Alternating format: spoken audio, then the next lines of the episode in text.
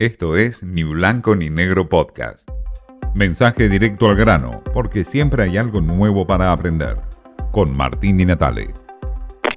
Yo le quiero decir al señor presidente que esta marcha, este acto de hoy, el Día de la Lealtad, por el no pago a la deuda, es el inicio de una lucha hasta que consigamos no pagar la deuda. Hoy empezamos.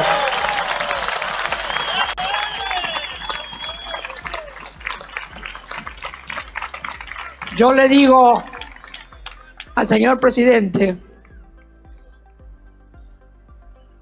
que nos da mucha tristeza lo que pasa. Nos da mucha tristeza porque usted siempre se junta con los ricos, con ideas, con los grandes empresarios, con los gordos de la CGT, y a nosotros ni nos escucha ni nos mira.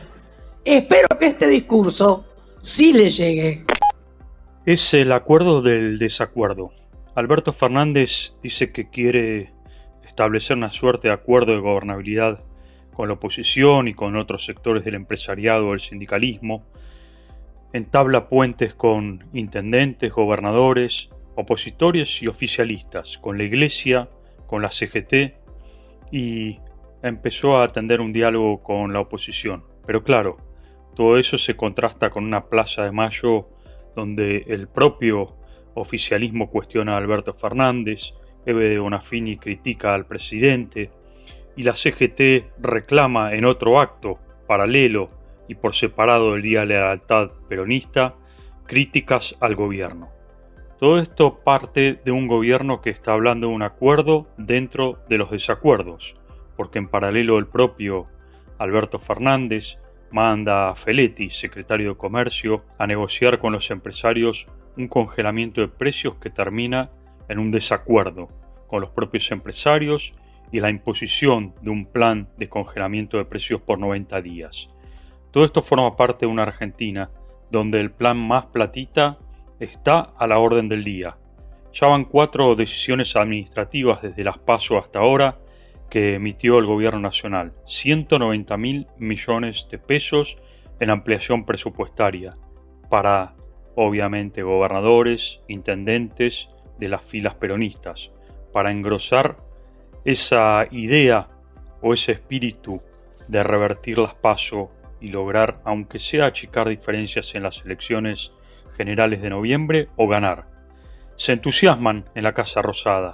La última encuesta de Aragón habla de que Santilli tiene 39 puntos de intención de votos en la provincia de Buenos Aires y Tolosa Paz se acercó bastante, con 37%. No es mucho, a diferencia de lo que fue la paliza de las PASO.